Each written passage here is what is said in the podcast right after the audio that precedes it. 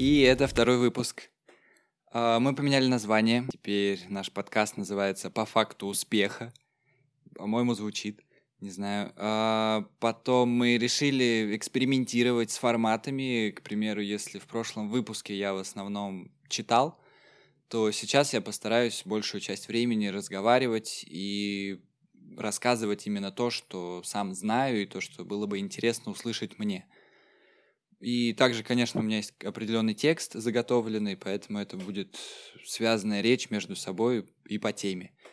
Вот, и, в принципе, после первого выпуска как-то получилось столкнуться с реальностью, что подкасты в самом начале практически никто не будет слушать, и поэтому нужно делать их максимально так, как было бы интересно тебе. Поэтому будем...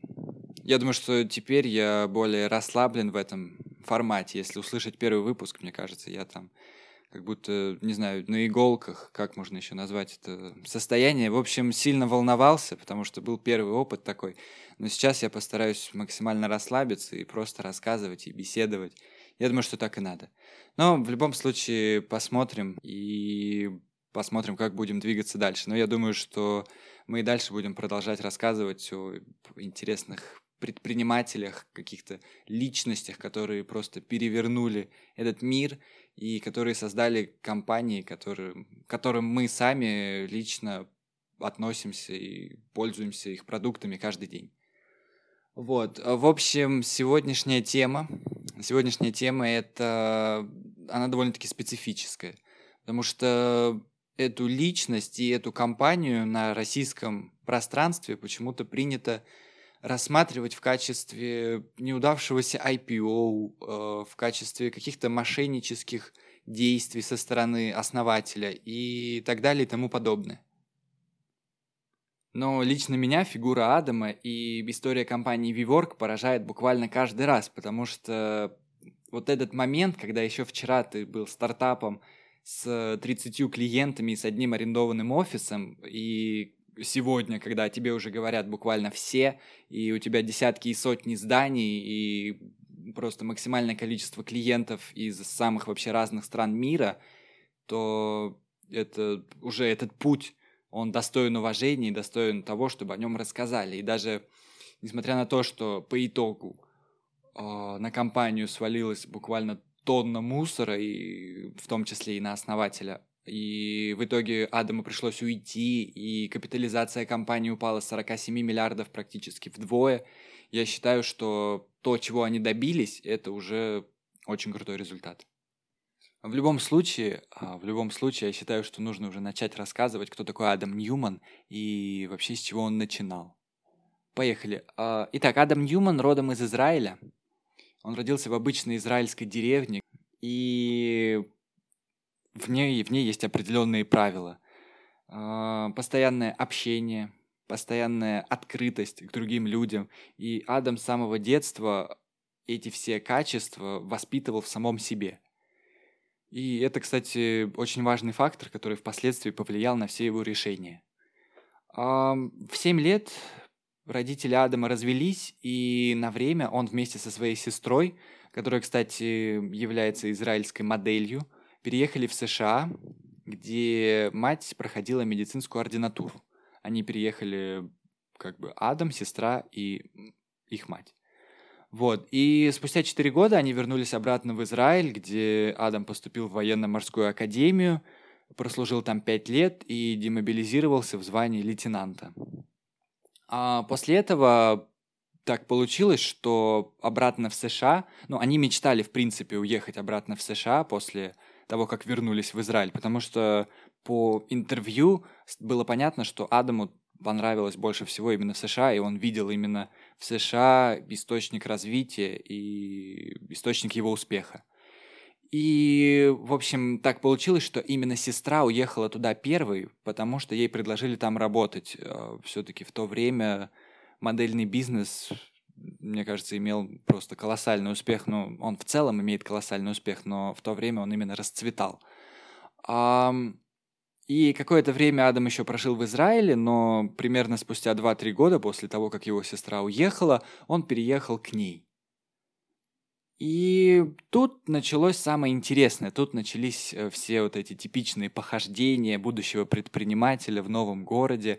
А, судя по рассказам, судя по книгам, судя по статьям, которые я успел прочитать, а, Адам Ньюман в первые дни своей, своей жизни вообще в США, своей обновленной жизни, он просто ходил по, по улицам, и наблюдал за людьми, наблюдал за их привычками, наблюдал за тем, что они делают, что они едят и как они разговаривают. В общем, он старался впитывать э, силу этой страны, силу этого города. Если я еще не упоминал, то они переехали в Нью-Йорк.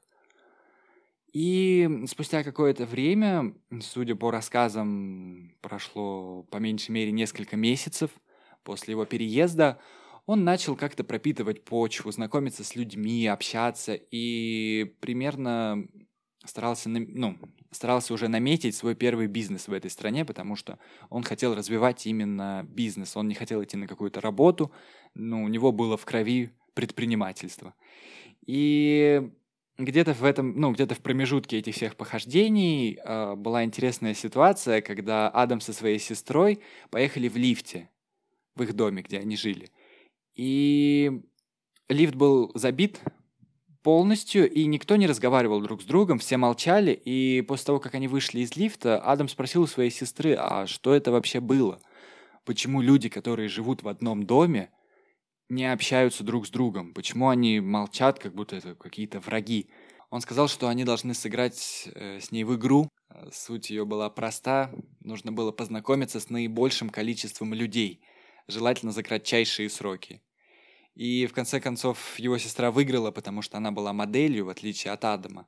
Но вся эта ситуация произвела на него большое впечатление. Как он говорил впоследствии, это был отчасти его переломный момент в жизни в Нью-Йорке, потому что он тогда понял, куда он должен двигаться, в каком он должен двигаться направлении, в частности, в своей предпринимательской деятельности. Он хотел создавать чувство общности и чувство сопричастности, которое так не хватало в принципе, Западу, ну, на его взгляд. И также, помимо всего прочего, он увидел в этом обширный рынок, который мало кто использует. А, но, несмотря на это, первый бизнес Адама это был магазин детской одежды Кроулерс, который, кстати, до сих пор работает и до сих пор процветает. Адам его впоследствии просто продал. Создавая и прорабатывая вообще этот проект, в какой-то момент, буквально через полгода, он понял, что у него не лежит душа к этому. У него не лежит душа к рынку детской одежды.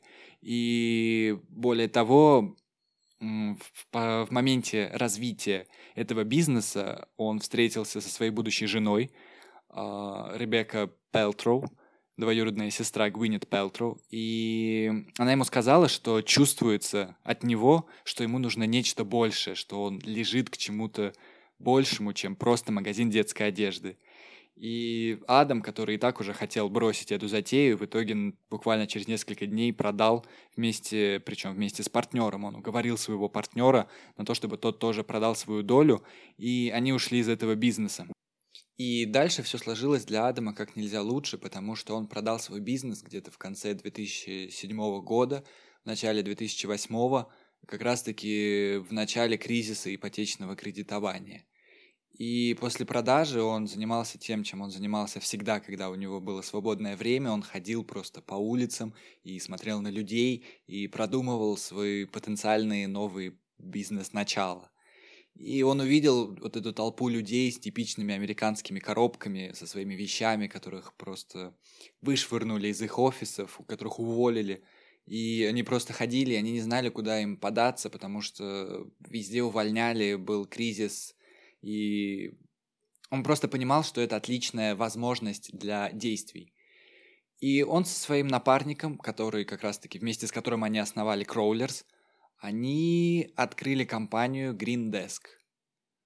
И компания Green Desk, по сути, это предшественник WeWork. Это, они занимались тем, что продавали, они сдавали в аренду именно рабочее место. То есть это было новаторское решение в тот период времени. Где-то этим занимались, но этим занимались даже не в США, этим занимались в Великобритании. И они сдавали в аренду рабочее место – И также они привлекали тем, что потенциальному клиенту нужно только арендовывать стол, а все остальное будет уже включено в стоимость. То есть это какие-то расходные материалы, какие-то перекусы по типу печенек или воды, это Wi-Fi, это в принципе, охраняемая зона, охраняемый офис, это все уже включено. И также немаловажным э, играла роль, что рядом с вами будут находиться люди, которые находятся в такой же ситуации.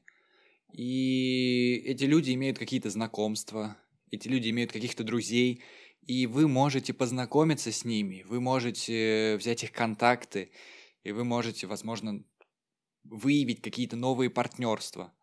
И все, все это было, по сути, просто ну, невероятным подарком для тех, кого только уволили, взять какой-то дешевый стол и пообщаться с другими людьми, у которых, возможно, будут какие-то друзья, которым нужна помощь в том или ином проекте, бесплатно получить какие-то печеньки или типа того.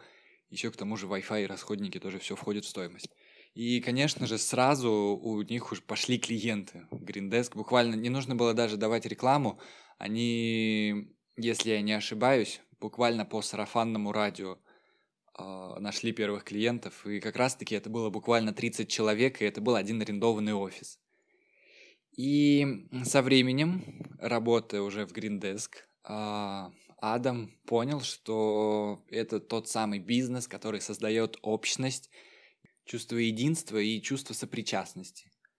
И дальше все пошло как нельзя лучше, потому что этот новаторский проект, о нем начали рассказывать. Ну, по сути, в нем ничего не было особо новаторского, но для того времени, для того периода, когда все закрывалось, всех увольняли, и вот начинать новый бизнес, это уже было нечто экстраординарное. И вдобавок ко всему прочему, это было что-то новое в плане бизнеса, об этом начали говорить. И примерно в тот период времени, когда к ним уже заселились все эти 30 э, клиентов, э, к Адаму пришел человек, который являлся другом их арендодателя. И он сказал, что он готов проинвестировать 15 миллионов долларов за 33% от компании. И Адам тут же согласился, потому что он понимал, что 15 миллионов долларов и такой уже ажиотаж на первоначальном уровне это практически гарант успеха. Они буквально за несколько минут обсудили это с партнером и согласились. Дальше все начало развиваться очень быстро. Они арендовали еще один офис в этом же помещении. По сути, они выкупили целый этаж. Ну, не выкупили, а взяли в аренду. Тут же к ним пришли люди, которые буквально толпами готовы были арендовать их столы и тому подобное. Потом они взяли еще несколько локаций уже в других зданиях, начали э, как-то целенаправленно развиваться в каких-то определенных районах. И после этого просто, ну, пошел, по сути, эффект снежного кома. Они начали больше открывать э, локации, к ним начали больше приходить людей, приносить больше денег, и дальше пошли уже крупные компании, ну, относительно крупные, в частности. На тот период времени к ним пошли стартапы, такие как Airbnb, тот же Uber, Lyft, они работали в разных зданиях в одном районе Нью-Йорка у WeWork. И это заинтересовало различные инвестиционные компании, которые сами инвестировали в тот же Uber, тот же Lyft, тот же Airbnb. И они решили узнать вообще, что это такое, что это за место, в котором сидят все наши, по сути, инвестиционные вложения.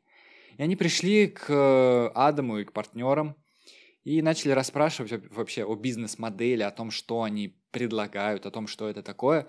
И им все настолько понравилось, что они предложили им тоже проинвестировать, но уже намного больше. Суммы были порядка 100 миллионов, 150 миллионов, потому что у них уже было приличное количество помещений, которые они арендовали благодаря первоначальным инвестициям.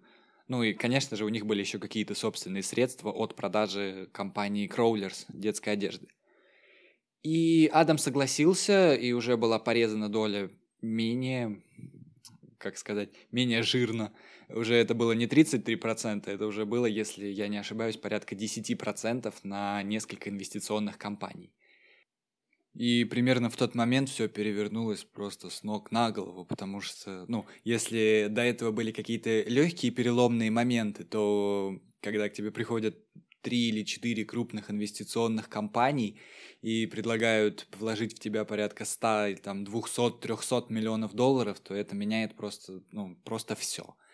И приняв предложение об этих инвестициях, кстати, еще одна смешная типичная ситуация в Америке, когда ты, когда ты стартап, и ты должен принимать инвестиции от других крупных э, холдингов, и, в общем, когда они приняли эти инвестиции, выдали там по 5, по 10% от компании, они начали развиваться, мне кажется, настолько активно, насколько никакой другой стартап не развивался. Они начали открываться просто везде. Если на момент принятия инвестиций они были присутствовали в одном, там, максимум в двух городах, только по втором только начинали открываться, э, в основном у них, ну, основная локация была Нью-Йорк. И если к 2012 году они присутствовали только в Нью-Йорке, в основном, и у них было порядка 10, там, 20 офисов, то уже на следующий год они присутствовали в 10 новых городах, и они, у них было уже не 10 офисов, а порядка 50. И они удваивались с каждым годом, и уже к 2018 году они присутствовали в 83 городах и 24 странах, и у них уже было 335 офисов. То есть вот эти удвоения практически каждый год на протяжении какого-то небольшого количества, небольшого отрезка времени поражает. И в то время вообще концепция WeWork поражала, мне кажется, каждого, кто принимал какое-то участие в создании и в развитии этого проекта. И вообще в период всего этого развития, о чем я еще не рассказал, в Виворк проинвестировали 8 миллиардов долларов, и сделал это Софтбанк и богатейший человек Японии. То есть вы представьте развитие вообще вливаний в компанию от 15 миллионов долларов до 100-200 миллионов долларов, и уже буквально через несколько лет эта цифра переваливает за 8 миллиардов. Я думаю, что у менеджмента в компании просто в какой-то момент поехала крыша, и они уже, ну, не справились банально с э, таким колоссальным уровнем ответственности, которое к ним пришло, ну, которое к ним приходило с каждым годом.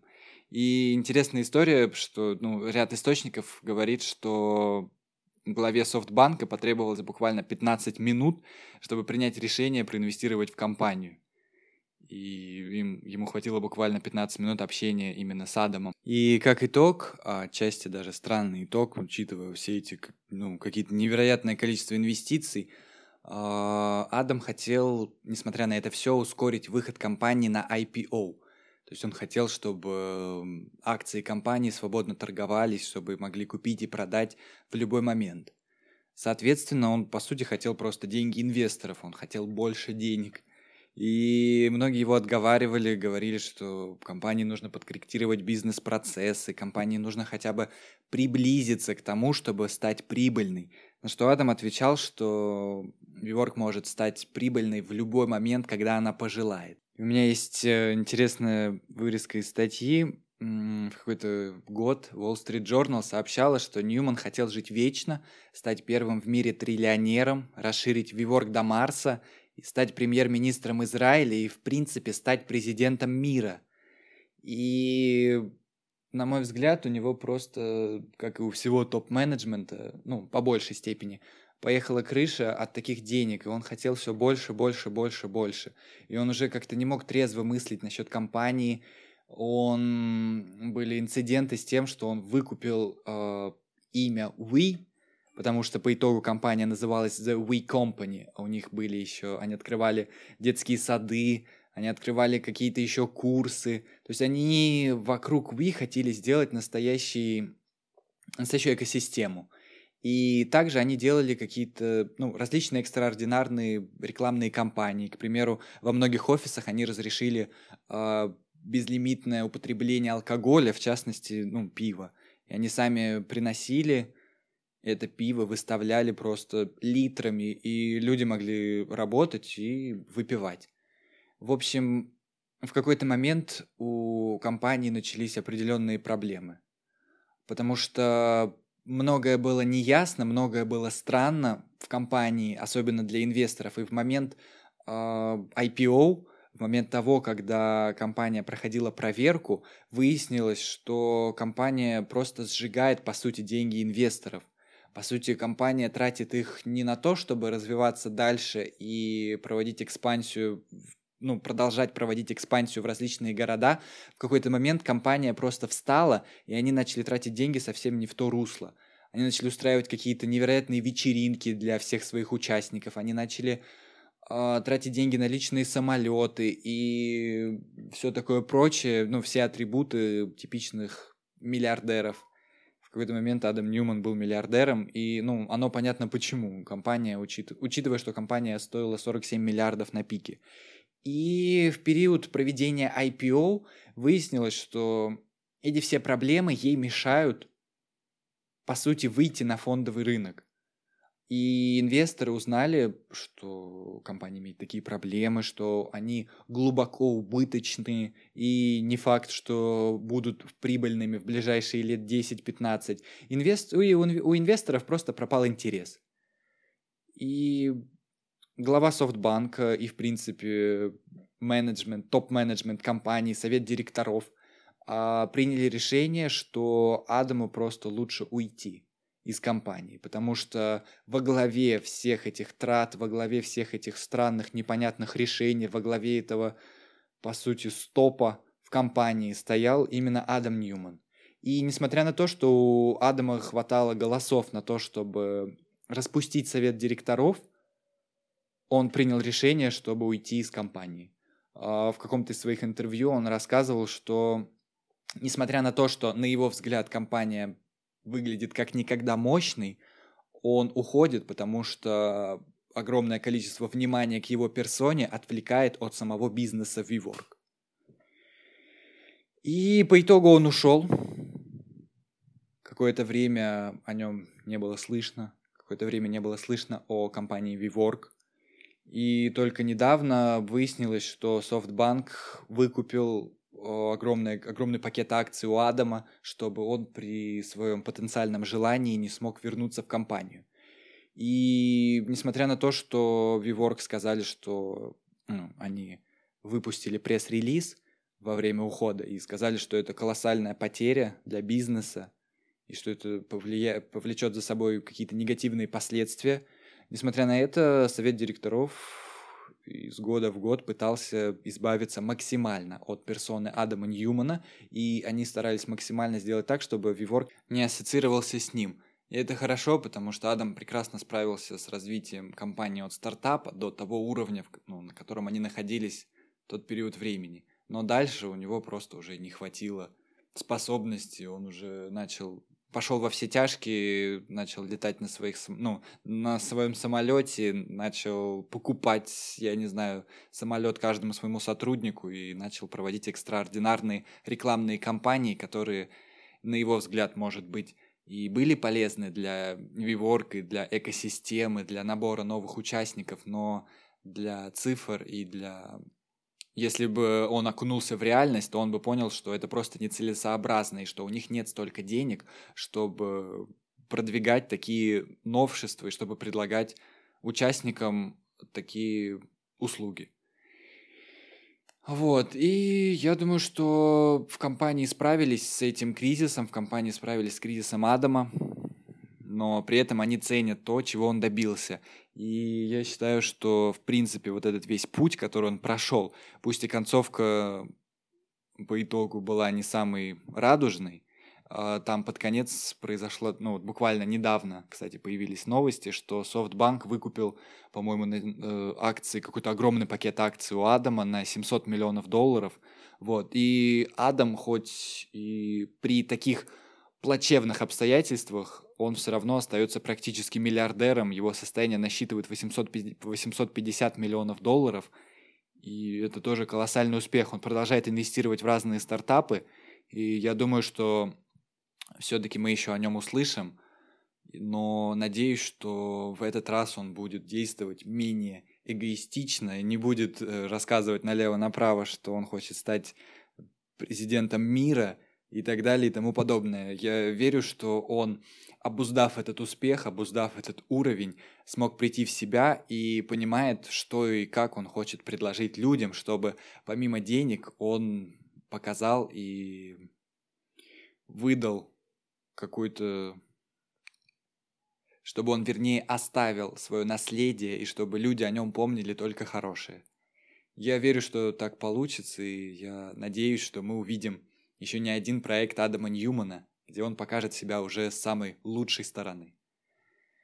Все, в общем, такой вот вышел выпуск так, в таком формате необычном, если в каких-то моментах я тупил и не мог четко выразить свою мысль, я прошу прощения, но я буду стараться в следующих выпусках рассказывать все более четко. Будем продолжать экспериментировать с форматами. Может быть, в итоге выяснится, что все-таки читать заранее подготовленную статью это проще для восприятия и приятнее вам будет это слушать.